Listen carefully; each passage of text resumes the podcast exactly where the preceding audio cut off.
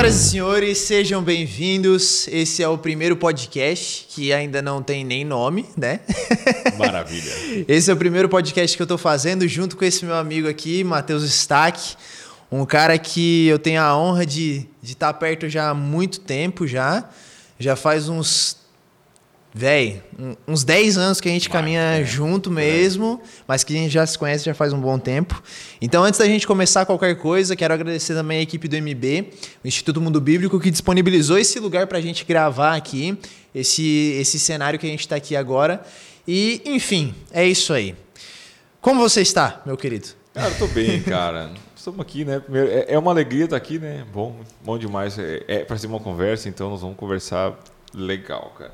É realmente bom é, ter esse momento aqui e tô bem, cara. Tô bem, tô, tô vindo de um momento pouquinho atribulado de hoje durante o dia, mas depois a gente Uns conversa sobre isso. jogado aí. É, alguns vômitozinhos, algumas coisas que é normal, né? Quem tem filho, a gente tem essa correria. Bom, para quem não sabe, o Matheus tem mais experiência de podcast do que eu, né? Já fez uns, uns 17 programas. É, um, foca no esporte, né, cara? Era bom. Eu não sabia falar nada de esporte, mas eu sabia apresentar, né? Fingia então... que sabia, né? É. é, então é melhor apresentador que eu já, né? Então... Saber apresentar é bom, né? Olha, dá uma saudade isso aí, cara. Porque é bom, é bom. É bom mesmo. Bah, que massa. E queria saber como é que foi como que foi a tua conversão? Como é que, como é que foi a tua primeira experiência assim com Deus? Como que foi tudo isso? Qual foi a tua primeira conversão?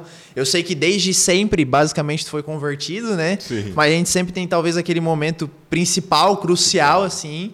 Então eu queria saber como que foi essa história aí. Legal, cara. Então, a gente, a gente fala que nasceu na igreja, né? Isso aí é uma. É, realmente, nossos pais nos conduziram desde pequena à igreja. Então, para mim, igreja não é uma coisa anormal, sempre fui lá e para mim era uma coisa a mais que a gente fazia. É óbvio que estava sendo sempre colocado dentro do meu coração coisas que a criança pega. Então, tem canções que eu canto até hoje, tem coisas, manifestações, enfim, tudo que eu lembro era daquele tempo. Mas não era uma conversão. Era uma, não, é, não posso dizer uma religiosidade, mas era um programa legal de fazer, né? Cara, a conversão mesmo rolou. Eu, eu me converti dizer lá por uns oito anos, tá? E aí. Oito anos. Oito anos. Ah, tá. É, eu tinha bastante consciência das coisas, tinha bastante do que eu queria seguir, entendia o propósito, tanto que eu me batizei por ali. Experiência com Deus é outra história, mas foi uma decisão. Eu entendi que Deus transformava meu coração, mudava e tal. Então, eu entendi que eu queria seguir os passos dele. Isso sim. Então, foi uma decisão muito segura e também muito é, assim de consciente. E qual foi o contexto que tu que tu qual a igreja que era, como é que era a situação assim? Cara, era a pioneira do Brasil, Batista Igreja é, a pioneira Batista do Brasil. Da onde que era? Onde é de Santa Cruz do Sul. Santa Cruz do Sul. Eu pensava que era Batista tudo normal, tudo não era coisa, mas eu assim, a pioneira. Aqui, aqui a gente está na primeira Batista, lá era Igreja Pioneira Batista. Então, a, a, não mudava muito, né? O Batista vem uma linha muito de estudo, nós tínhamos muitos estudos, a gente estudava sobre Mormon, estudava sobre manifest... nossa, várias coisas assim, era legal assim. É, era até chato de ir, porque a mãe mandava aí, não, vai, vai. Mas é, hoje eu agradeço porque a gente aprendia. Até aprender a tocar violão, era, ela falava, vai, vai aprender a tocar violão. Eu, não, que saco, cara. Mas sou grato a ela hoje por causa disso também, né? É, pois é, tu, tu, tu aprendeu a tocar violão com quantos anos, mais ou menos? Foi 12, 12 anos. Porque antes ficava só brincando, né? Uma criança com 12 anos, antes realmente era uma criança, né? Então, com 12 ali eu comecei a, a gostar, daí a galerinha começou a tocar na, na formar banda na igreja, aí tu, ah, se tu não fosse um cara na banda, tu ficava meio para trás, né? É uma uhum. Mas cara, conversão real que eu falo, eu falo o seguinte, primeiro a decisão, depois eu acho que com uns, é, uns 14 por aí, eu tive uma experiência forte com Deus. Aí mudou. Aí eu, eu consegui transcender a questão da religiosidade, entender que eu vou lá numa igreja para fazer uma coisa, para eu quero realmente estar com Deus onde Ele estiver. E foi alguma, alguma coisa específica assim ou não? Cara, é, teve alguns caras que chegaram de seminários, assim, muito é, com vontade de fazer coisas, assim, e eu me lembro muito claro de ver os caras levantando as mãos, assim. Uma coisa simples. E por que, que os caras estão levantando a mão, cara? Mas era, era muito tradicional assim ou não? Cara, o contexto era tradicional? Era no, no, A alegria está no coração. Essa uhum. era a, chance tu. Nossa, vamos brilhar na igreja. Mas era, era mais pesado. Porque tinha muitos ainda que eram de outra geração que praticamente dominavam a igreja, né? Isso é uma coisa que a gente podia conversar um dia, mas sempre tem aquela família que domina a igreja. Assim, ah, é... aquela, tipo assim, ah, é o vô que é o, era o pastor, aí foi o filho, aí o próximo pastor vai ser o filho do cara que já tá. Ou o cara deu a bateria, o cara deu não sei o que, ele se E aí ele é o dono da igreja. É. Aí se alguém bater palma, ele só dá aquela olhada assim, né? Aí depois tu, ô, oh, vamos segurar um pouquinho aí e tal. Mas os jovens chegaram de seminário com essa pegada de demonstrar um amor mais sincero, assim. E eu me lembro de um cara levantar a mão e botar a mão no coração, assim. Eu assim, nossa, que legal isso, cara. E quando eu e, e, teve algumas músicas que são clássicas que a gente canta até hoje, grande, né, o Senhor e tal. Numa dessas eu levantei e fiz isso. E cara, para mim, não sei, assim, parece que eu alcancei alguma coisa, mas para mim eu senti uma paz tão profunda, um Espírito Santo tão perto de mim que parece que a base eu já tinha preparado com os estudos, com as coisas, mas o espírito eu não tinha ainda sentido tão perto. Assim. É uma coisa louca, né? Porque a, a gente que ministra louvor, enfim, a gente sabe da importância desse, de, do movimento do corpo, né?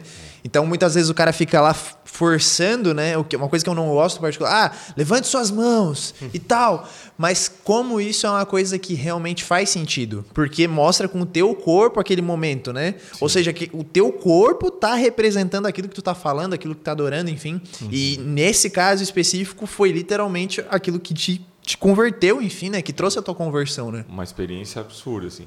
É, é o levantar das mãos para nós é um, um rendimento, é rendição, né? Eu estou rendido a ti, né? estou tentando. E aí por isso que alguns usam demais, como tu falou. É demais. Levanta essas mãos, levanta essas mãos. Quando tu tá lá, lá, lá na, numa congregação, tu, pô, que coisa, fica mandando. Porque eu acho que a, o levantar as mãos, ele é uma coisa espontânea. É um reflexo, também. né? É. Como a gente tem agora uma vigília muito perto e o pessoal começou a levantar a mão, bater palma numa coisa que ninguém pediu para nada, né? Não foi, tinha nem microfone para pedir. É, foi todos juntos e foi uma coisa, opa, né? Então todos no mesmo espírito estão. Então, basicamente, eu acho que foi ali e depois eu vim para Criciúma. 15 anos eu já vim para cá. E, cara, te, conheço basicamente toda a tua história, né? Enfim, por aquilo que a gente conversou. E eu queria que tu contasse um pouco sobre. Você teve um tumor no. Foi no cérebro, né? É, foi no canal auditivo, cara.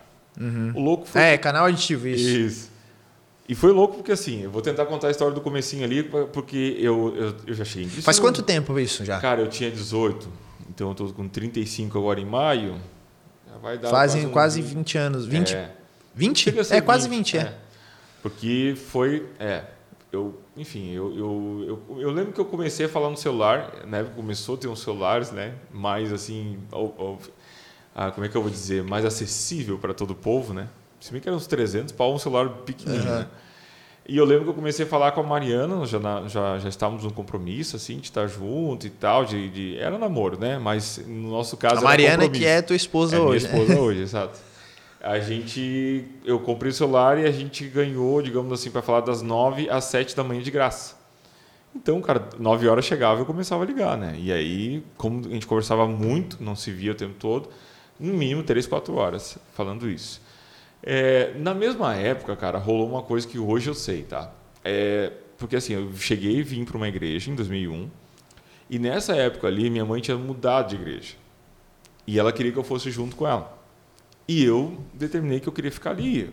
Pô, já estava com 18 anos, enfim. Eu falei assim, pô, mãe, eu tô com o ministério aqui, eu quero ficar aqui. Isso lá no Rio Grande do Sul? Não, aqui já em Criciúma. Ah, aqui em Criciúma já. Porque eu estava na primeira batista aqui e minha mãe já estava na luterana. Ah, tá. Ela queria que eu fosse para lá. Eu disse, não, mas já estou com o ministério aqui, estou com a Mariana, enfim. E aí meus dois pais, a gente estava meio que... Meu pai e minha mãe, né, a gente estava meio que... Meio meus dois pais. Assim, é, meus pais. é estranho. Não, mas meus pais, a gente ficou meio que brigando. E... Porque... Ah, quero ir para a igreja, não sei o que. E rolou esse estresse, assim. Eu acho isso, mais o fato de eu ficar falando no celular muito, enfim. Tem uma hora que eu botei no, no, no vídeo direito e ah, não ouvi muito bem. Mas, enfim, pensa, cera, né? Pode ser meio. Tá ah, sujo só. Coisa suja, enfim. Fui no otorrino, fiz audiometria e lá ele most... deu muito ruim assim, a minha audição.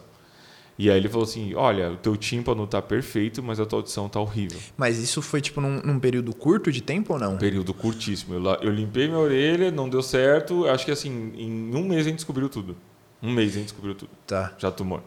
Na audiometria, para te ter noção, o meu ouvido esquerdo ficou 100%, o meu direito ficou 20%. Aí ele falou assim, cara, o teu tímpano, analisando, ele tá bom. Então não é algo externo. Aí eu lembro da minha mãe chorar do meu lado, assim. Mas chorar, assim, de. Largou, assim, tudo que ela estava tentando pensar, assim, ela. Que alguém, alguém já deveria estar falando alguma coisa para ela, enfim. Que, ah, talvez é tumor, não sei o que, não sei o que, mas ela não falou nada para mim, né? Eu tava de boa também, tava, meu Deus. E ali eu, epa, o negócio é sério. E ele disse, eu vou pedir uma tomografia para te fazer. Aí eu fazer tomografia. Fiz tomografia, aí mostrou um tumor de uns 30 centímetros. Assim, 3 centímetros de diâmetro, eu acho que é. Ah, tá, porque 30, não, 30 centímetros. é absurdo, 30 é minha cabeça, né? eu pensei, caraca, mas tipo. Não, não, absurdo, aí, absurdo. Depois tu falou, eu fiquei pensando, 30 não, 30 centímetros. Não, 30 é muito. 3 centímetros. É um limãozinho. É um limãozinho. Volta, mas mesmo assim. 30 centímetros da minha cabeça aqui, ó. E aí, cara, é... e aí eles assim, não, vamos, vamos tirar isso aí.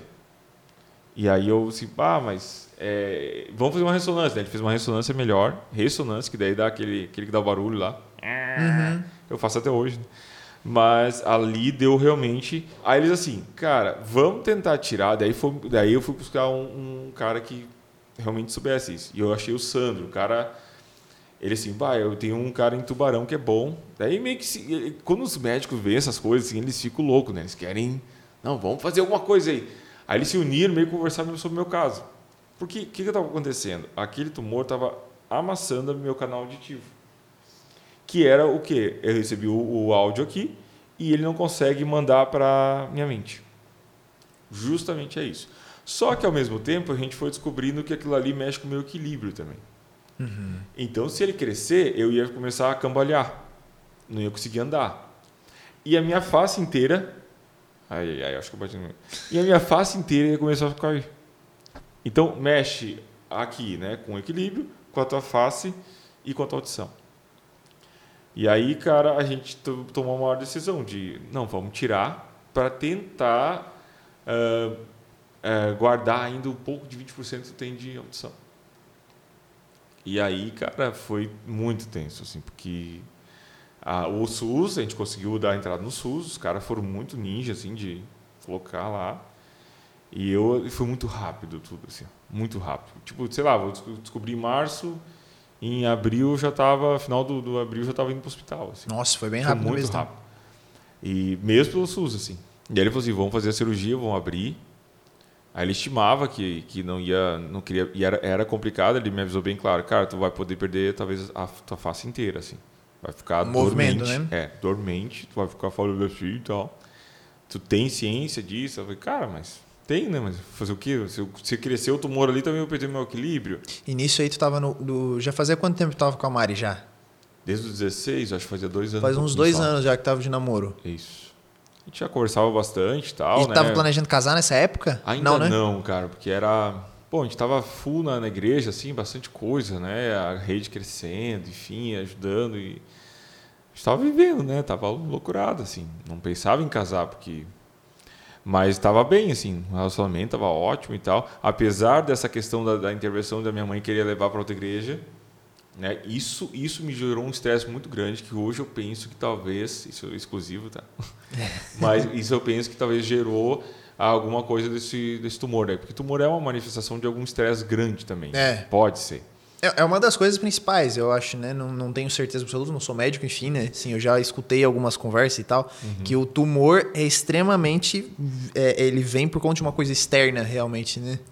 Né, eu penso nisso, botei a culpa no telefone na época, né? Tipo, ah, foi o telefone que eu ficava direto aqui e tal, talvez torrou a minha. Mas daí por que, que não aconteceu nos dois lados, enfim. Mas, cara, é... aconteceu, Sim. né? Tinha que resolver.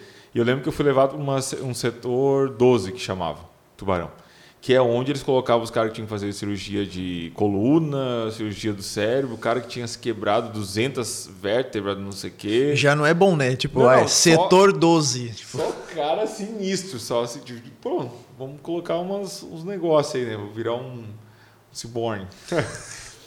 Mas aí eu lembro que eu não sentia dor. Isso é uma coisa que eu, eu, assim, eu descobri o tumor porque eu perdi a audição. Porque ele é um tumor silencioso, ele é benigno e ele é silencioso, ele não me dá dor.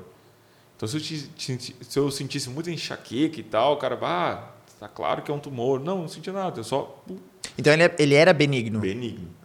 Até um outro cara que eu fiquei sabendo depois de um ano, o cara até da minha cidade lá de Lajado, um cara mais velho e tal, ele acabou, ele descobriu quando estava batendo a cabeça nas paredes, assim, já, perdendo o equilíbrio, assim. Nossa. E aí foi muito, muito complicado fazer cirurgia, então acabou morrendo, assim. Porque é realmente muito silencioso.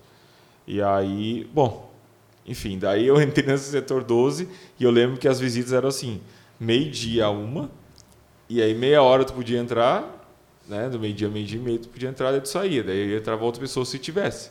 Então era só isso, só duas visitas por dia, assim. E eu fiquei 14 dias nesse setor.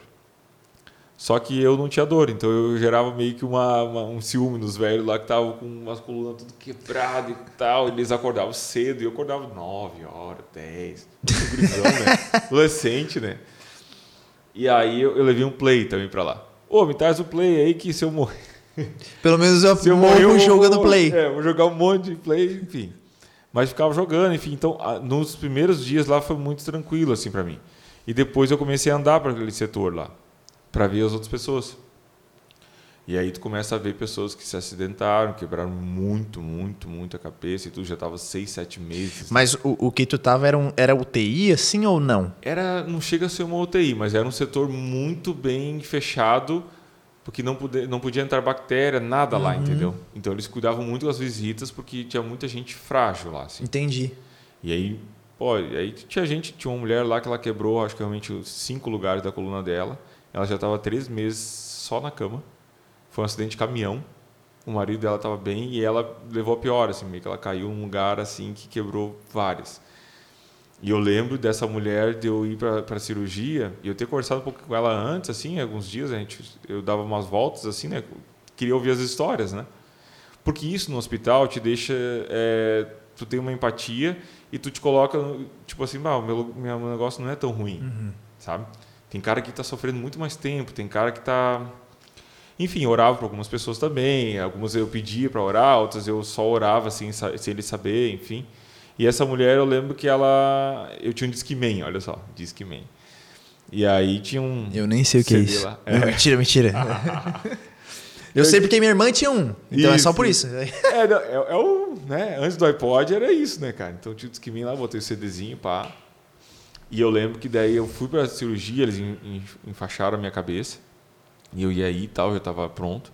Eu fui no quarto dela e deixei o Discman, ó, fica com ele aqui. Porque ela não podia levantar, cara. Mas assim, ela falava. ela falava. Só que ela já estava meio cansada naquela época que eu falei com ela, assim, ela estava meio desistida. E ela falou que era cria em Deus e tal. E aí eu falei, vou deixar esse Discman para ti aqui para te ouvir. E pá, e naquela hora, para mim caiu a ficha assim, tipo, cara, talvez eu não volte. Essa é a loucura. Assim, Isso foi no dia da, da cirurgia ou no foi. dia. Porque eles marcavam assim, a cirurgia era para daqui a tantos dias. Eles desmarcaram umas duas vezes, assim. Porque assim, às vezes chega um cara muito urgente na Uhum, frente. O cara sim. lá se sofreu um acidente, enfim, né? E aí, cara, eu cheguei, assim, era seis da manhã, né? Ah, tomei aquele banho, aquele último, assim, parecia que tudo era a última coisa, sabe? Aí, bah, eu falei, bah, Deus, eu vivi até aqui. Aí eu brinco assim, pô, nem fiz sexo ainda, né? Tô com 18 anos. Eu assim, pô, Deus, eu sempre pedi pra ti, pra mim não morrer virgem, mas. É, é coisa babaca, assim, de, de adolescente. Ah, né? mas enfim. né? Eu assim, pô, Deus, nem experimentei o que é o sexo. É, enfim, mas. E aí eu falei, parece que tudo naquele dia, naquela, naquelas horas, assim, parecia que eram as últimas coisas, assim, né? Aí tu te enfaixar a cabeça, assim, tu fica. Ah, agora é o vai ou vai, né? E tu não tem mais o que fazer. Tu orou, tu agradeceu, tu viveu aquele tempo e tu falou, "Ah, agora os, os médicos vão fazer ou não vão fazer, né? E aí eu deixei lá com ela e tal, ela disse, ah, boa sorte pra ti e tal. Daí nessa hora eu meio que, pá, pois é, eu, agora é eu, né? Sou eu. Enfim, e, e é engraçado que uns dias antes a, uma amiga tinha entrado lá e ela veio e trouxe algumas coisas que ela é toda assim de preparar algum presente, uma coisa assim, né? E ela, e ela era a melhor amiga da Mari, né? A Ana. E aí a Mari já tinha entrado, tudo, depois entrou a Ana, assim. E ela entrou meio que chorando, cara, assim, copiosamente, assim. Porque assim, eu quero te dar isso. Eu, meu Deus, contaram alguma coisa pra ela Que eu não sei, né? Que... e aí, naquela hora eu assim, pô, é tão sério, tem alguma coisa. E eu fiquei assim, naquele dia eu fiquei mal, assim, tipo, não, tem alguma coisa que vai ser pior, que ela meio, meio que se despedir, assim. Daí hoje a gente conversa assim, ela assim, não, eu que eu sou muito emotivo e não sei o quê, mas naquela hora eu, Deus, o que está acontecendo? Mas enfim, cara, foi 10 horas de cirurgia, para de falar aqui, 10 horas de cirurgia. Eu só levei, assim, eu tava numa vibe boa, assim, tava bem, levei aqui a cirurgia geral, né? Já era. É. Mas, mas assim, por exemplo, passar 14 dias no hospital provavelmente te traz um monte de. de tem bastante tempo para pensar, né? Eu, é uma das coisas que eu acho que tem bastante tempo para pensar. É. E outra, foi um, um, lugar, por exemplo, no teu ouvido, enfim, uma coisa que tu usa no teu ministério até hoje, usava no ministério até hoje. E o que que tu pensou nessa época de, por exemplo, cara, é, por que, que Deus está fazendo isso comigo? Será que chegou a passar isso na tua cabeça, assim? Qual foi as coisas que passou assim no teu coração nessa época aí? Cara, eu acho que antes da cirurgia passou. Porque antes até, até teve essa janela de eu ir até conseguir a cirurgia e tal, né? E eu consegui ir na igreja umas duas vezes, assim. E aí eu lembro até meu pai, bom, pai e mãe faz tudo, né? Meu pai deixou a barba crescer, foi um propósito. Ele falou assim: Deus, tem que salvar meu filho e tal, e não vou cortar a barba enquanto ele não estiver aqui comigo, pá. E eu lembro meu pai tá barbudão, assim, né? E, e, eu lembro que daí um cara chegou Mal pai, sabia oh, ele que hoje já seria estilo já. É, hoje já é, hoje é normal, né? Hoje teria que raspar, né? Ó, ó, vou raspar aqui, mostrar que eu não tenho barba. Mas eu lembro que um cara chegou assim, uma, ah, Nicolau, Nicolau meu pai, né? Vai ter uma, um cara lá que cura tudo e tal, na igreja tal. E, cara, no desespero, assim, meu pai assim, vamos lá. Era uma quarta-feira. A quarta-feira de na, milagres. Lá na Sara ainda, lá, eu fui numa igreja da Assembleia. E foi aquela loucurada, né? Já, já tava, acho que no segundo dia de poder. Perna crescendo. É, e... isso, loucurado, desse nível. E aí, ah, quem tá com dor de cabeça, quem tá com dor no bucho e tal. E, ah, e o cara lá. E, cara, nesses momentos eu ficava meio assim, Deus, eu tô aqui, né? O Senhor pode resolver tudo aqui. Assim, né? Porque eu via muitas pessoas lá sendo curado. E nessas horas eu ficava assim, Deus, é para mim ser curado? Por que que está acontecendo isso comigo, né? Por que o senhor não me cura? Por que, que o senhor me fa faz esse cara ligar para meu pai numa quarta-feira à noite e falar assim, né? Vamos lá. Será que é eu? Eu ficava pensando que eu estava talvez travando o Espírito de Deus de me curar. Mas eu fazia muita força, dizer assim, Deus, eu estou aqui, pode me curar. Porque sim, existia esse anseio de dizer assim, cara, como é que eu vou ser meu ministério, né? Com música. Como é que vai ser? Eu vou ser mono né? Eu era estéreo e tal, aqui tava aqui assim, ouvindo os dois ouvidos, do nada, tuf, não tem. Cara, passou muitas, muitas coisas, mas eu acho que nessas horas me machucou um pouco. Ver o meu pastor orando por mim e não acontecer cura. Uhum. Até porque eu lembro um pouco dessa época, bem vagamente, óbvio, uhum. mas eu lembro que a igreja estava muito engajada nisso tudo, né? Porque tu era uma pessoa importante naquele momento, né?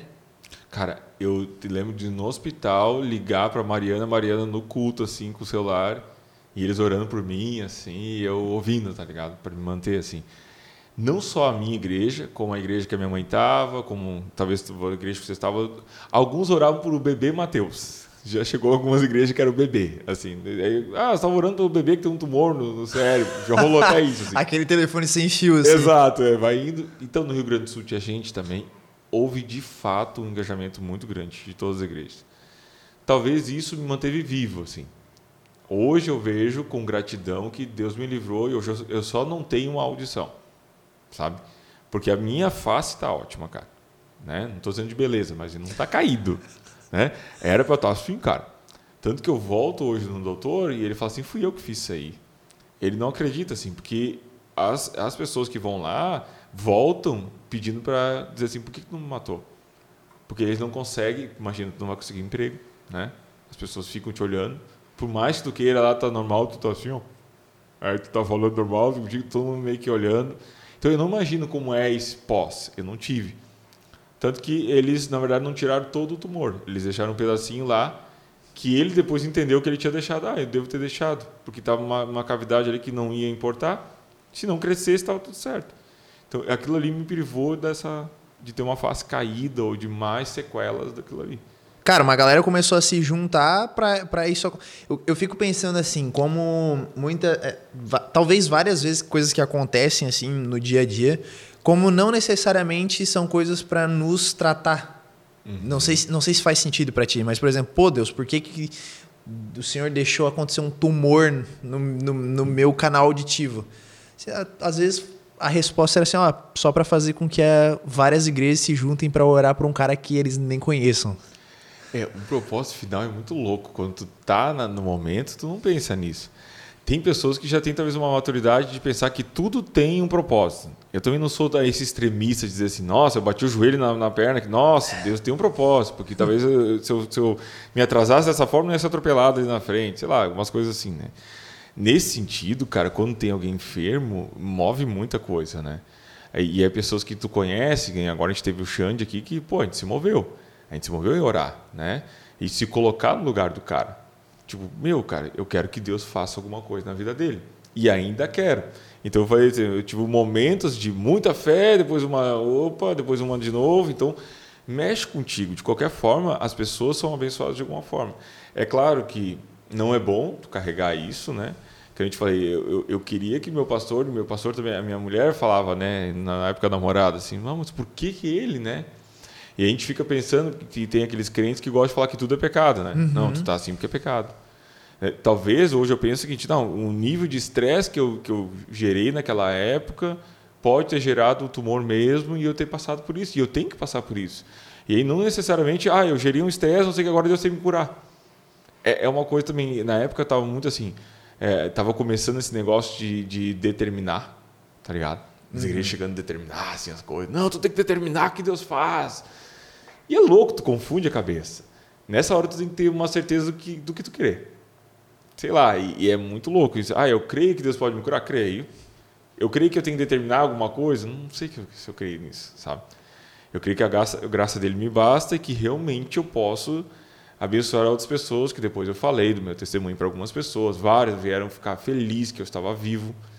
E no final da conta, pega assim: ah, eu queria que me curasse, eu queria que fosse perfeito, mas no final tu fala assim, cara, eu tô vivo e eu tô continuando minha jornada. Então, é isso. Aí depois de anos tu vê que é exatamente falou assim, ah, talvez algum lado de uma igreja falou assim, bah, cara, eu orei por ti, estou muito feliz que Deus fez isso na tua vida. Daí tu vê o resultado. Talvez... De tudo que aconteceu Exato. naquele tempo, né? De é todas as respostas que tiveram naquele tempo que talvez não chegaram em ti naquela hora Exatamente. específica, né? Depois tu encaixa. Achei loucura, na verdade, isso.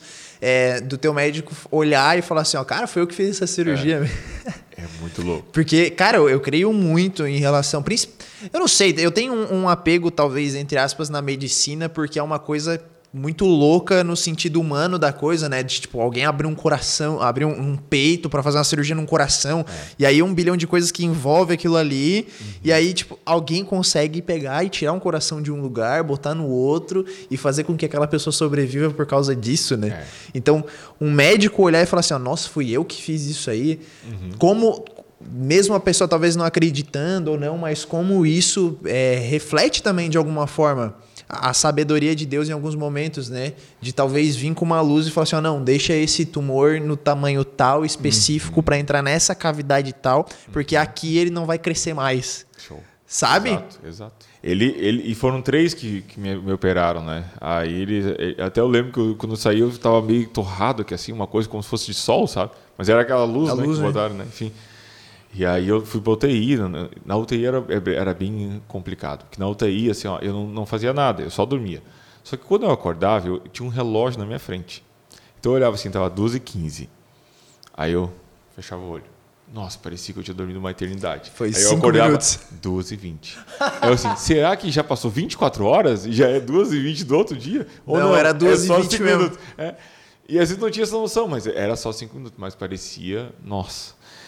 Mas, claro, eu vejo isso hoje, assim, todo o cuidado, e aí eu, eu, eu acredito nisso, nesse cuidado. E eu, orava muito para Deus usar os médicos. É uma coisa que eu sempre falo, assim, Deus, dá sabedoria aos caras.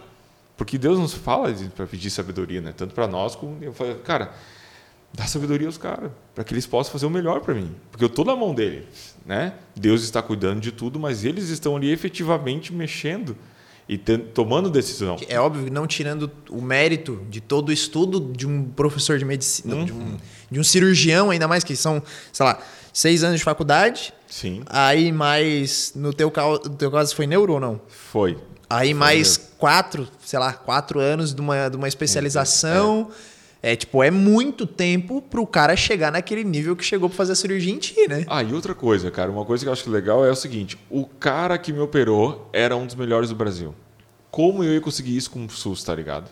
Isso tem, assim, há muito, porque o cara, ele viajava, os caras lá da, da, da, de São Paulo chamavam ele, ele ia direto para São Paulo fazer cirurgia lá também, que é o Marcos Zone. Então, tu pensa assim, pô, em, há 14 anos atrás, sei lá quando foi, né? Tu, tu ter a chance de ser operado por um dos caras melhores que tem, também tem isso, né? E num não pagar curto espaço de tempo, é, um curto porque foi um mês. Exato. E também por um dos melhores cirurgiões é. do Brasil, tá ligado? Isso, isso eu pensei agora, tipo, pô, é uma, é uma, é uma graça de Deus. Você tem que pensar nesse detalhe, né? Tipo, pô, eu tive em boas mãos, entendeu? Foi engraçado a parte de orar para que, pra, que eu era virgem ainda, né? E tal. Falei, pô, Deus, dá uma chance aí, né? E aí agora estamos bem. Tamo Saiu até uma, uma, uma, criança disso aí tudo. Né? Já, já, nasceu até um, fruto disso, né? A Elô tá com quantos? Tá, tá cara, com dois, quase dois anos agora, né? Quase três, cara. Quase três anos? É, em junho ela faz ah, é três. É ela tá com dois e dez, eu acho. Como é que é depois, enfim, vamos pular essa parte do, do, do pós-operatório e tal, não sei o quê. Sim. A Elô tá com quase três anos.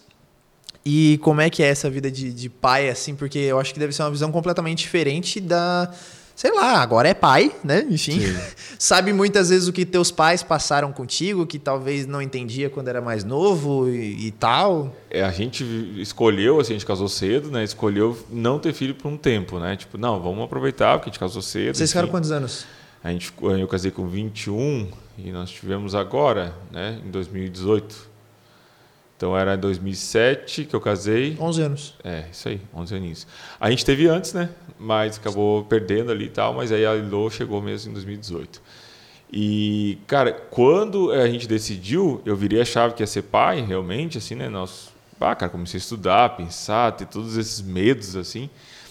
E assim, cara, é, é louco porque tu quer estar preparado, não tem como você estar preparado, na verdade, tem um pouco, né? É igual casamento, assim, ah, eu vou estar preparado para tudo. Não tem. Tem coisas que na hora que tu vai sentir que tu vai ter raiva ou não vai ter raiva, ou tu vai ter uma ação ou não vai ter ação. É, é na hora que te cria, né? Mas claro que o teórico é muito importante. E é uma das coisas que a gente fala muito, eu e a Mário, assim, nós, é, a gente se prepara para tantas coisas, né? Passa quatro anos estudando para ser profissional e tal, e não se prepara para ser pai.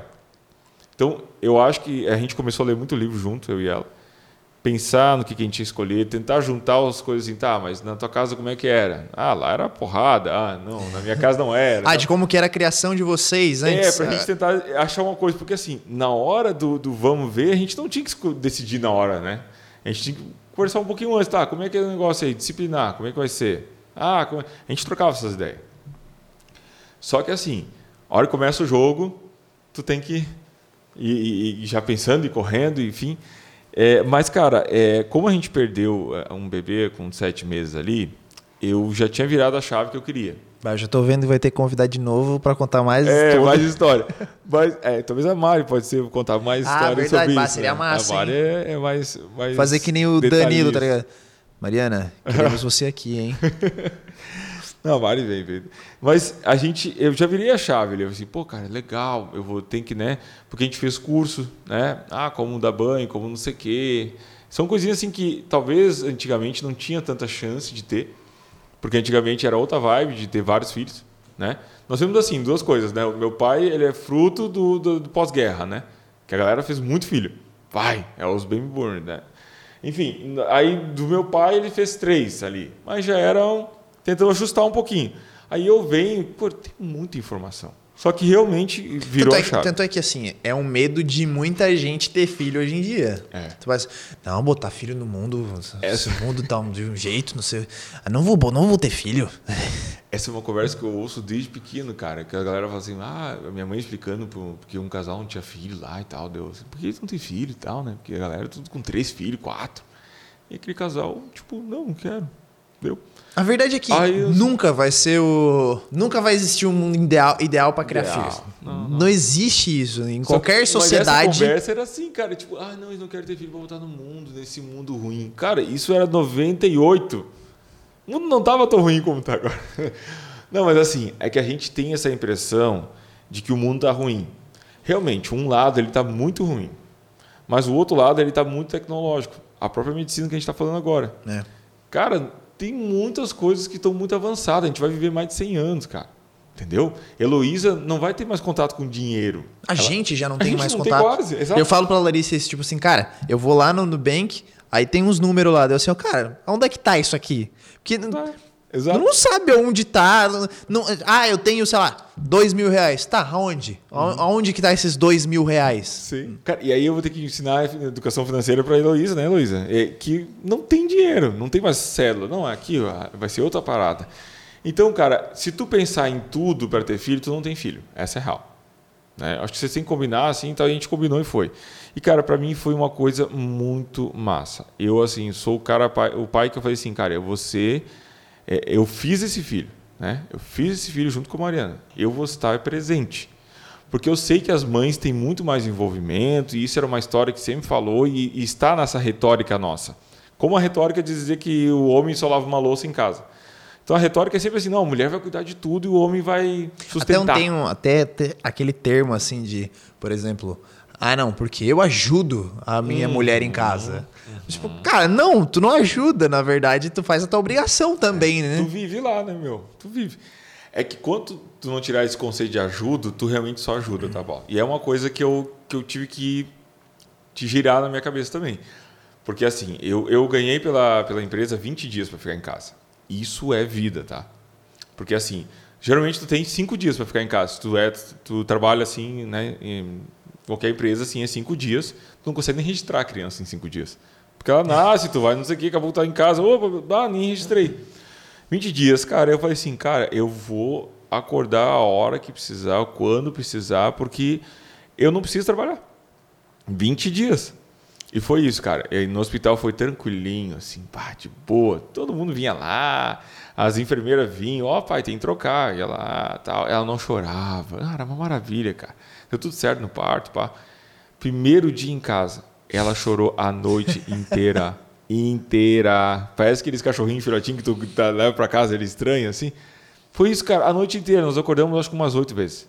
Meu Deus. Aí nós, no final da noite, assim, assim, se for todas as noites assim. Bota de volta, né? Bem-vindo à realidade. Nós, assim, meu Deus, né?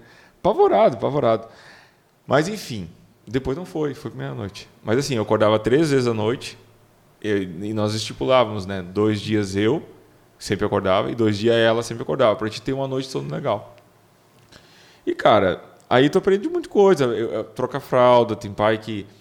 É, acho que eu, é, eu quis me envolver, essa é real. Mesmo que a Mari dissesse não, eu quis me envolver. E ela não me disse não, mas tem mulheres que tu não bota a fralda certo, tu não faz. Não deixa fazer também, né? É, ou tu faz uma vez e acabou, porque a mulher vai te, te encher o saco ali, tu. Ah, então tu faz, né?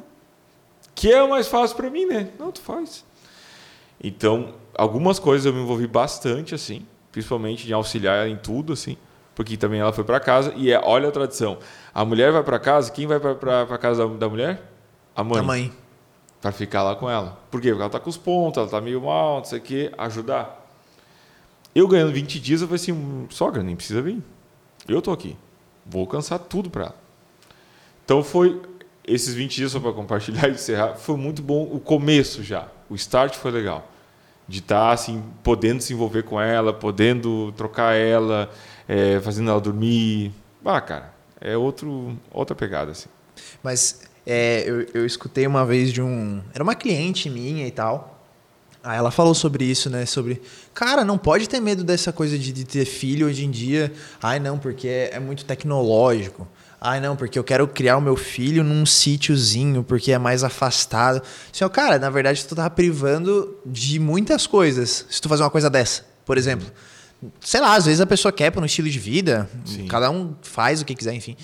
Mas a, a, a, tônica da conversa ali naquele caso era isso, tipo assim, não, a, a tecnologia é ruim, eu quero que o meu filho a, nasça, enfim, se desenvolva longe dessa tecnologia.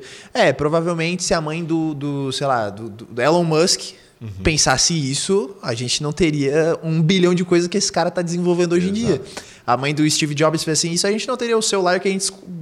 Como a gente priva, talvez o, o, não falar os nossos, mas os nossos, vou falar É, os nossos, pronto. claro, um dia será. os nossos filhos de muitas coisas, porque a gente fala assim, não, isso é ruim pra ele, não vou fazer isso. Tanto é aquela coisa sobre a, a Mari, a nutricionista, meu Deus, a gente tava falando bastante da Mari, hein?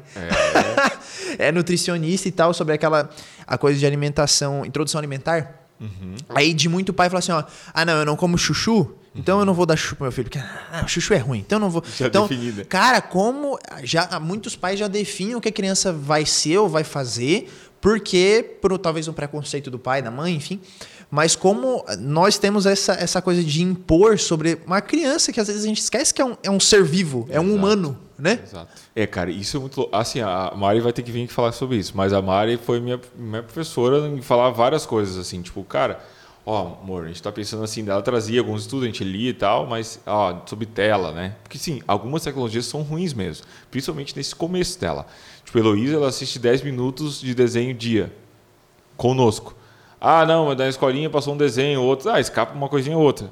Ela não fica uma manhã inteira, como eu ficava, cara. Eu ficava uma manhã inteira assistindo, às vezes, mas era mais velho. Mas assim, nessa primeira infância dela, até 3 anos, 4 anos, cara, esquece celular. pa- Eles não sabem o que é celular que tem YouTube e coisa assim. Não tem. Eu não mostro YouTube pra ela, ó, fica aqui no YouTube. Mas tem crianças que não comem se não olhar aquilo, cara. Tá? Mas é engraçado que mesmo não tendo contato é, direto nesse sentido que tu tá explicando, né? Tipo, de- realmente tem criança que não, não, não come, enfim, porque precisa disso. Mas mesmo assim, como já tem facilidade, né? Não, ela sabe tudo. Ela falou esses dias assim, eu vou postar no meu Instagram.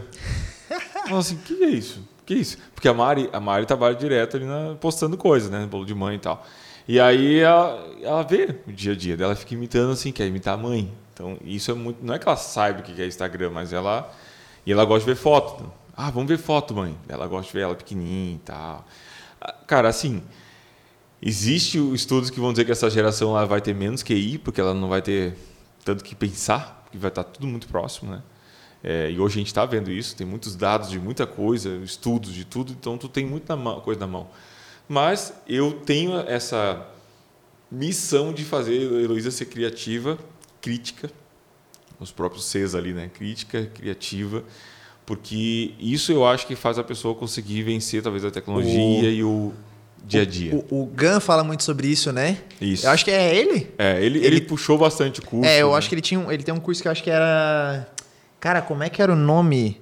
Era. Cri Cri Cri. Isso. Criando crianças criativas. Exato. E lá eu fiz o curso básico dele, daí eu já peguei, pô, legal, isso aí. E é muito isso, porque se tu incentiva ela, vamos dizer assim, ó, ela, ela, a hora que ela me pede assim, vamos desenhar, pai, se eu não vou lá desenhar, cara, é muito mais fácil eu pegar assim, não, filha, vem cá, vem um desenho. Pega o celular. Vem um desenho.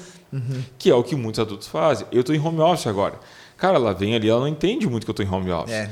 Então eu tento assim de manhã sempre estar com ela um pouquinho, às vezes não, né? Às vezes ela desce pro parquinho, enfim. Mas quando ela me chama para uma coisa, eu sou intenso com ela. Intenso. É muito sobre tirar a responsabilidade também, É, talvez, né? Porque é muito mais fácil tu dar um celular pra uma criança, dar um computador, enfim, ou botar alguma coisa pra ela assistir, Uhum. do que tu parar. Vai lá, aí tu senta, aí tu conversa, aí tu Exato. escreve, porque demanda tempo. Sim. Então, como demanda tempo, a gente tá tan- com tanta coisa acontecendo ao mesmo tempo que a gente pensa, não, se eu parar durante uma hora no meu horário de expediente, o mundo vai acabar. Não vai acabar, na. É, o mundo está mudando muito, né? Isso é uma coisa que, assim, quando a gente, uma coisa que a gente combinou, que é bom falar aqui, é assim, a Heloísa vai entrar na nossa vida. Ela não será a nossa vida. Né? Porque muitos pais têm isso, assim, não, agora o meu filho mudou, chegou, para aí, não vou fazer muitas coisas que eu fazia, não vou ter amigos que eu tinha, não vou mais pagar essas coisas, tudo vai ser para ele. E, cara, não quer dizer que eles parem conscientemente para fazer isso, mas inconsciente eles jogam o menino como rei ou menina, né? E nós falamos assim, não, a gente vai continuar fazendo nossas, nossas coisas, nossas correrias, né? A Heloísa vai estar conosco, tanto que agora todo final de semana que a gente vai lá para casa do meu pai na praia, coisa assim, ela está conosco, né? Ela está lá. É, mas é óbvio que eu, assim, eu penso que nem hoje, eu, o dia inteiro, no sábado geralmente eu fico o dia inteiro com ela, que a Bari está trabalhando lá, então é o meu dia de ficar intenso. Eu penso em 50%, às vezes 60% de programações para ela e o resto é, é, é comigo. Não, tu vai comigo na minha mãe, tu vai comigo em tal lugar, mas tu vai se comportar, tu vai saber fazer isso. Só que assim, se eu tô num parquinho com ela, não chegou assim, vai lá. Não, cara, eu tô intenso com ela. Pô, já cheguei até aqui. O que, que eu vou ficar fazendo sentado, olhando? Eu vou ver meu celular, que eu posso ver numa certa hora. Então, eu acho que ela vai copiar muito o que a gente faz. E se a gente é escravo de uma tecnologia, ela vai ser também. Isso é muito, sabe? Eu vejo muito isso. Isso que tu falou faz, faz total sentido, esse negócio de ela vai fazer parte da nossa vida, mas ela não vai ser a nossa vida, né? É. É, eu tinha acompanhado uma youtuber, que eu não vou falar o nome. Ok. eu não vou falar o nome para não me comprometer. Não que vai comprometer, enfim. Mas que até hoje a menina tem. Acho que deve ter mais ou menos a idade parecida. Acho que talvez um pouquinho mais, que eu acho que ela já fala mais. Então, talvez uhum. perto dos quatro anos ali. Tá. E até agora a menina dorme com os pais. Uhum. Quase quatro anos de idade. Uhum. E aí eu peguei só um, um, trecho, assim, tava passando na TV. Ela falou assim: não, porque a gente quer dar o tempo da fulaninha. Uhum. Não, a gente quer dar o tempo da fulaninha desapegar. A gente quer dar tempo para ela fazer tal coisa. Tá, mas e o tempo dos pais? Uhum. Não, ok. Quem, quem me falou isso até foi a, foi a Larissa falou assim: tá, mas e o tempo dos pais? Uhum. Ah, ok, tem o tempo dela, tá, mas aí os dois não, não, não tem momento junto ali à noite e tal. Uhum. Como é que fica tudo isso? Cara, é mais comum do que a gente pensa, tá? Assim, a gente teve muita sorte. Assim, esse negócio de tempo é, é importante. Tipo assim, a Mari e eu decidimos algumas coisas. A gente vai dar o tempo para ela é, desfraudar. Né? Minha mãe me desfraudou num certo tempo. Ela falou: Não, fui ali te, te levando para o banheiro e tal, daqui a pouco tu não queria mais. A gente falou assim: A Heloísa a gente deixou até um certo tempo, porque ela desfraudou já foi ano passado, né? Mas ela chegou e começou a incomodar ela. Ela, ai, mãe, não quero. Não quer mais? Não quero. É, pô, legal. Não preciso mais forçar, só ensinei ela, levei ela de 20, 20 minutos para o banheiro, enfim, foi lá. Ah, o comer, a gente fala assim: Tu está satisfeita? Ela tem que entender, porque daí é a coisa nutricionista, né? Ela tem que entender que ela está satisfeita. Porque assim, nós, nós somos criados aqui. Tu vai comer tu vai, tudo. come tudo isso é. aí, não sei o quê, e pronto. Vai, é. Não quero que sobre nada. Exato. Aí, Meus pais não eram muito assim, particularmente, mas. eu me peguei repetindo isso. Algumas vezes, não, tem que comer tudo. Não, por que tem que comer tudo? Não, peraí, eu vou botar aqui. E por quê? A Maria falou assim: ela tem que entender Uh, o nível de sacia, né? saciez dela. Não sei se é a palavra exata, mas uhum. ela tem que entender assim. Satisfação, eu, pronto. É, eu, eu, eu, eu tô satisfeita.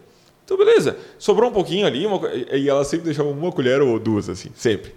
Mas ela estava satisfeita. Agora, da cama. Ou fui... até mesmo perceber o quanto que é uma, uma é birrinha, assim, é, né? É, pode ser. Ah, tipo, deixa sempre duas colherinhas. Será que. É, não, não. não. não, é porque eu, eu me peguei fazendo aviãozinho para ela. Ah, da Maria assim, não faz aviãozinho.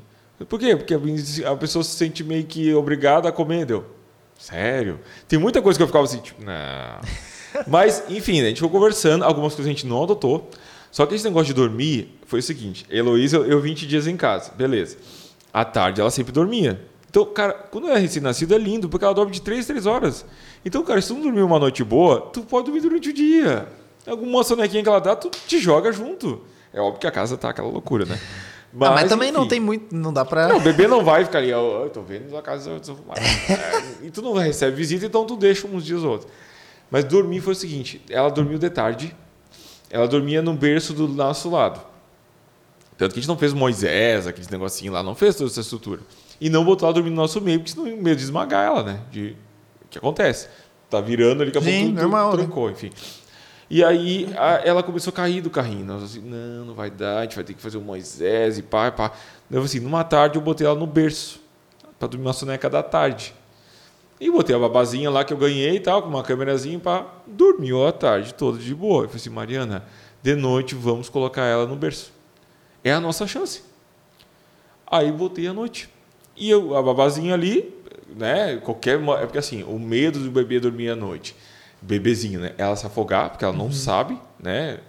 Não se, tem muita. É, ela não tem a moral, tu tem que estar tá ali. Então nós tínhamos ganhado uma. Obrigado, Carol, né? Pela babá e tal. A Dinda deu lá uma, uma, uma super babá que tinha câmera é, é, noturna e som. Qualquer som que tinha, tocava para nós lá. Qualquer tosse, coisa. Exato. Daí, uhum. pô, dava tempo de ir lá e tu, opa, eu já tinha feito primeiro socorro, aquela coisa. Já aconteceu, cara, alguma vez ter que socorrer? Aconteceu uma vez só, que ela tossiu mesmo. Eu acho que esse é o meu maior desespero da vida, assim, ó, de ter que fazer alguma coisa muito rápido e o cara não saber reagir. Não, não é o rápido, é tu tem que saber o que fazer. Porque, digamos não, assim, não pensar, sei lá, cai, É. aí, cara, pega agora e, e se tu não fizer alguma coisa em cinco minutos, vai morrer, sabe? O, um cara que fala isso, Afonso Padilha. Um, a criança, ter filho é duas pessoas cuidando pra um ser humano não morrer. Basicamente. Exato, É basicamente isso. é. Nos primeiros dias mesmo é isso, cara. É que assim, eu fiz é, a, brigada na, na empresa, né? Aí eles mostravam lá e tal. Ah, o bebê é o seguinte: quando o cara se afogar, tu bota o bebê aqui, ó. E tu bate pouquinho aqui em cima. E é isso que tu tem que ter a noção quando tu assim, nossa, tá se afogando, meu Deus, vira pro lado, abraça. Tu, tu fica perdido se tu não tem noção básica. É isso. Ah, não. Eu, falei- eu falava pra Mari, Mari, eu fiz um curso lá, pá, a gente fica, né? Se ela tiver, quando eu não estiver em casa e coisa assim, tu pega tranquila, respira, bota do bebê aqui, ela tem tempo tranquila, ela vai, ela é mais forte que tu pensa e bate aqui assim, para ela expelir. o É porque apesar de ser frágil, a de uma criança ser frágil, o, o, o organismo não é. Sim. Então, até eu vi alguém falando sobre isso, sobre ah, como o, o que, que eu- a criança está se afogando, ou Uhum. ela só está dando talvez uma tossida, ou talvez ela até deu uma afogadinha, mas ela mesma consegue se, se, se virar ali. Porque às vezes a gente acha que, cara, toda e qualquer coisa tá no, no- no- na linha ali de acontecer alguma coisa, enfim. Aham. É isso, cara. Tu tem medo. É isso. Tem medo de pegar. Nos primeiros dias, tu tem muito medo de pegar, de quebrar, de tudo, cara. Depois de um tempinho, tu vai levando, assim. Mas, cara, esse- daí eu fui falar do negócio de dormir. Fui falar isso no, no, no, no- trabalho, assim. Estava num momento de confraternização, não sei o quê, não sei o quê. Eu disse, não, daí a Heloísa foi pro quarto, e dela, uma guria me olhou e falou assim: Ah, tua bebê já dorme no quarto. Tipo, a Heloísa tinha cinco meses. Era impossível. Assim, a minha tem dois anos e dorme comigo. Ela, dois anos que ela não. Que, que, tipo, dormia, Dormia com, ela, com eles. Aí, o que, que acontece? Os pais saem do quarto, o pai às vezes não aguenta, porque, assim, não dá para dormir com uma criança. Eu não consigo. Ela se bate. Essa noite ela teve que dormir uma horinha com a gente, porque ela acordou meio de noite, meio que tossidinha, nós levamos pro nosso quarto. Mas aí daí é coisas. E me chuta, e me toca pro lado, e o outro. Cara, não dá. E aí os caras pegam o quê? Vão pro sofá. E os maridos. E, cara, realmente é mais comum do que tu pensa. De casais, assim, depois de dois anos, não ter uma. E tu não pode ter vida sexual dentro do mesmo quarto com uma criança. Não tem. Ah, cara, claro. Não tem. Aí só se os caras deixam com a avó, não sei como eles fazem, né? Enfim. Tem um time ali que se tu não conseguir levar pro berço, cara, Já era. é muito difícil, tá? Eu não, não julgo os pais, porque é assim, tu- é, alguns falam assim, tu tem que, a, a super nani da vida, assim, né? Tu tem que jogar ela no quarto lá e deixar ela chorar até ela se acostumar. Mas isso pro psicológico dos pais. Não, é que assim, o choro e o grito entra na tua mente de uma forma que tu, meu Deus, meu bebê precisa de ajuda. Não, primeiro é aguentar a irritação, que deve ser, não, deve ser tranquilo. Mas também isso, de, tipo assim, cara, meu filho tá É. berrando lá e eu tô aqui do lado sem fazer nada. É isso. Até uma série pra indicar aqui pra todo mundo, This Is Us, né? Ah, essa série É. velho. É pra chorar em, em muito, né? Mas, cara, ali a gente vê muito a questão de família. Os mesmo, assim. reflexos, né? É. Tipo, ah, o bebê fez assim, daí faz essa parada dele grande, né? Que ele teve. Então, cara, como pai, para resumir esse negócio de pai, assim, dá medo. E eu faço assim, ó, como no casamento, eu faço as minhas escolhas, cara. Tipo, eu escolho ser assim. Porque eu não vou acertar em tudo. É, eu já tenho essa tranquilidade de entender que eu não vou acertar tudo com a Heloísa, nem com outra criança que vier, né? Não vou acertar. Mas a gente tem que escolher algumas coisas. E assim, a opinião a gente vai ter de monte. Principalmente quando tu tem filho, tu tem opinião de monte. Quando ela tá grávida, então... Nossa, a galera não pergunta, ela Todo fala. mundo tem todas Ela as fala. regras para Todo mundo tem a- a- as vitaminas perfeitas pra não sentir dor, não sentir não sei o quê. tudo. É o paninho virado de cabeça pra baixo na hora do sei lá o quê. As pessoas falam, principalmente os que não têm filho, às vezes ficam falando, é, minha criança não vai ser assim. É uma coisa que eu aprendi muito, assim, eu falei assim, cara, eu não vou falar dos filhos dos outros. O cara pode estar se, se atirando no, no, no- no mercado lá, assim, minha- não falo nada. Ah, eu cometo esse, esse pecado aí. Cara, quando tu comete isso, vem pra ti, cara. É louco, assim, não é nem superstição, mas assim, depois tu faz assim, meu Deus, eu tô me vendo na mesma situação que eu falava que não ia acontecer comigo. E é louco, cara. É, é, tem que ter muita empatia, assim, porque cada pai realmente é um tempo. Às vezes o cara não tá, não tá vivendo o momento dele bom, ele tá com muito trampo, ele não tá conseguindo equilibrar isso, sabe? Porque assim, quando eu fui pra home office, cara, foi loucura, loucura. Porque eu não fui para home office, eu fui para um. Tu tem que estar em casa. Te vira agora. É, tu tem que estar em casa. Ah, até porque, assim, tem o tempo de adaptação nosso, de estar em casa. Uhum. Aí tem o tempo de adaptação de esposa, de Uhum. você está em casa, mas eu estou trabalhando. Exato. Mas também tem da filha que não vai ter noção de que tu tá Nada. trabalhando. Foi três meses absolutos. E assim, eu lembro da minha esposa é, a, ah, se preparar muito bem isso, sabe? Ela segurou muito bem. Porque eu estava tentando me adaptar, porque nós não podíamos perder o emprego, tem isso, né? A gente fica muito. Ah, pai, e, e do nada, como eu trabalho numa região onde eu tenho que. Eu era de marketing, tipo, do nada, todos os vendedores não podem vender. O marketing tem que fazer o triplo. Do nada, a gente teve que rever todo o planejamento, então foi muito mais trabalhoso. Aquilo que, ah, vamos fazer lá final do ano. Não, é fazer agora, porque se não Agora. fizer agora, deu ruim. tudo é, os eventos que tinham presencial esquece é tudo online e aí nossa foi loucura enfim foi três meses que eu perdi muito cabelo É. mas mesmo assim a Mari puxou muito bem esse negócio conseguiu fazer a Elo entender algumas coisas enfim e até eu, eu quando me acalmei teve um negócio assim eu ganhei um appreciate porque nós fizemos muita coisa e a empresa nos deu falou assim olha vocês foram muito além do que nós esperávamos e deu lá uns pontos assim e eu não tive dúvida. Eu peguei os 70% daqueles pontos e falei assim, ah, amor, tá aqui, ó. Compra o que tu quiser. Eu troquei por um vale para ela, Aham. assim, e ela pôde escolher os presentes para ela, assim, eu, assim. daí eu vim e falei, né? Se não fosse tu, eu não conseguia metade disso. Então tem muito isso, assim, tem que ser um time. Não tem como um homem andar sozinho.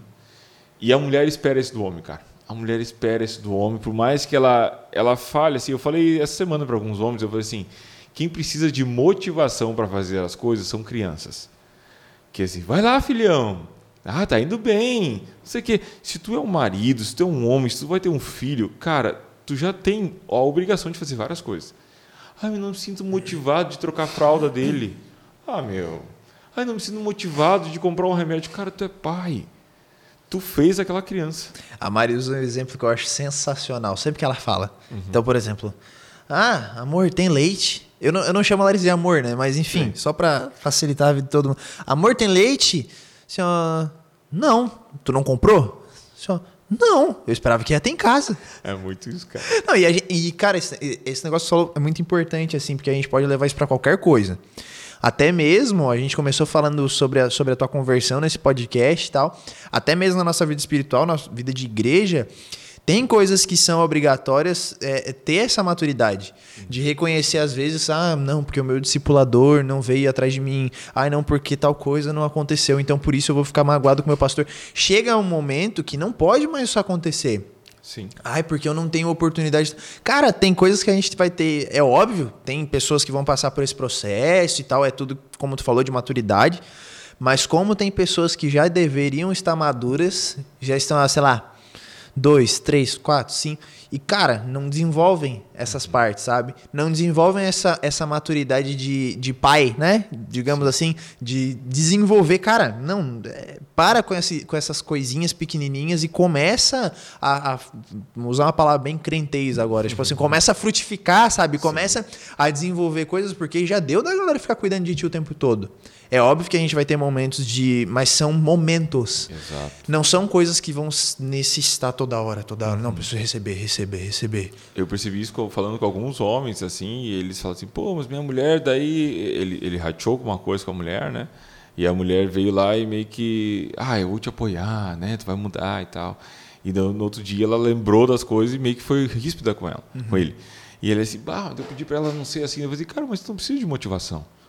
Tu já entendeu que tu errou, tu já entendeu que tu tá no processo de mudança. E vai, primeiro, vai ter que também. é, é, vai ter as consequências em relação a isso. A Vai. pessoa não é obrigada a te perdoar, não, te perdoei. Mas agora é o processo de, da cicatrização, talvez, Ela né? vai lembrar, né? Ela vai, vai expor aquilo.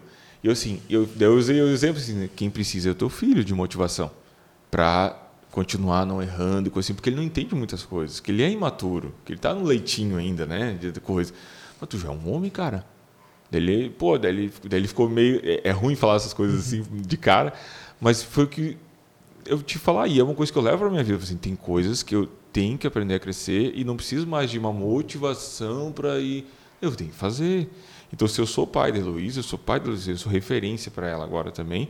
E eu vou errar, vou aprender, vou. Né? Então tem essas coisas assim, mas cara, eu, eu, as coisas que eu decidi fazer, eu vesti a camisa, eu, graças a Deus, estou fazendo. Assim, tô, e, e, claro, imperfeito, né? Tem dias assim que daí a Mari senta comigo assim, olha, tu tá fazendo muito assim, tá sendo muito. É, não tá conseguindo te controlar nisso e tal. E aí, uma coisa que eu falo para todos os casais: quando tua mulher fala uma coisa para ti, acredite muito, porque ela tá muito próxima, ela te ama muito e ela acredita que tu vai mudar. O Joãozinho lá de fora pode falar Falar o que quiser, né? Nossa, Paulo, tu é maravilhoso, tu é calminho. Tu... Não tá contigo todo dia. É, então... É, uma coisa que eu tenho escutado desde que eu casei, sim, fazem. Essa, não, que de hoje? Dia 3. Não, vai fazer sete meses esse mês. Mas eu sempre fui uma pessoa mais. É, não é introspectiva a palavra, mas. Talvez seja, enfim, a pessoa que. que inter, internaliza muito sentimentos, essas coisas de tipo Sim. não falar. E aí eu também sou um pouco lento às vezes para falar alguma coisa que aconteceu ou perceber algumas situações que aconteceram. Uhum. Então várias vezes eu falo assim, ó, cara, tu tem que falar o que tá acontecendo. Uhum. Tipo assim, tu não pode ficar nisso de ficar internalizando, principalmente comigo. Não, tu tem que falar o que tá acontecendo. Legal. Então, escutar isso de alguém, para mim não foi desconfortável, obviamente que não, porque, enfim, veio dela, de uma pessoa que quer o meu bem e tal. Uhum. Mas como a gente precisa estar atento, principalmente a essas pessoas? É. Porque é muito lindo, maravilhoso receber elogio de um monte de gente em relação àquilo que a gente faz, mas das pessoas que a gente tá perto, a gente precisa ouvir esse feedback também, Sim. né? É porque um certo fragmento que as outras pessoas veem, né? Ah, nós ministrando louvor, nossa, Paulo, que lindo, tu, né? né? Tal. Como tu lida, e até como tu lida ali com, com o nosso grupo, né? Ah, vamos fazer assim, vamos fazer assado. É, é um nível que a gente lida, né? Agora, bota nós no 15 dias numa casa. Nós tudo ali no louvor. O Big Brother tá, tá é, aí para isso, né? Pra gente. É um grande experimento social, incrível. e aí, pô, eu sempre pensando, pô, se minha mulher sentou comigo para conversar, Cara, isso é maravilhoso, cara. Isso é uma chance absurda que eu tenho. Porque se não senta para conversar, como é que eu vou aprender? Como é que eu vou perceber? Porque assim, cara, agora eu mudei de função, eu tô com mais umas coisas aqui no meio, a gente só vai vivendo. E ela chega assim, olha, eu percebi que né, tá mais estressado, mas é assim, assim, assim, tá. Eu, pá. Então eu vou ter que fazer minhas escolhas, vou me aprumar aqui, vou igual tudo, né? Vou, vou começar a falar mais do que eu tô sentindo, vou e talvez a gente pode levar isso também para outros níveis, né? Por exemplo, ó, cara, sei lá, pai, mãe, irmão. Claro que irmão às vezes não dá para levar muito em consideração, mas mas dá, dá, mas não dá. Às vezes o irmão não sabe falar como uma esposa fala é. e tal. Mas, cara, como essas pessoas próximas, elas sabem exatamente o que está acontecendo. Então, assim, a gente precisa escutar um pouquinho mais. A gente é muito é, é, dono de nós mesmos. Nós fazemos o nosso caminho. A gente busca o que é, quer ouvir, né? nós ah. escolhemos. Nós. É, e vamos atrás da nossa melhor versão. Hoje em dia tá, tá chato isso, hein, cara? Pô. Não só hoje, né? Já faz uns dois aninhos já. Arrasta pra cima. Quer saber mais? É. Cara, obrigado por estar tá aqui. Acho que foi um papo bem produtivo, mais do que a gente imaginava, é né? Para primeiro podcast, não sei como que eu fui, se fui um bom host, espero que sim, pode, né? Pode. Deixa eu falar demais até, cara. Não, não ixi, né? Bora.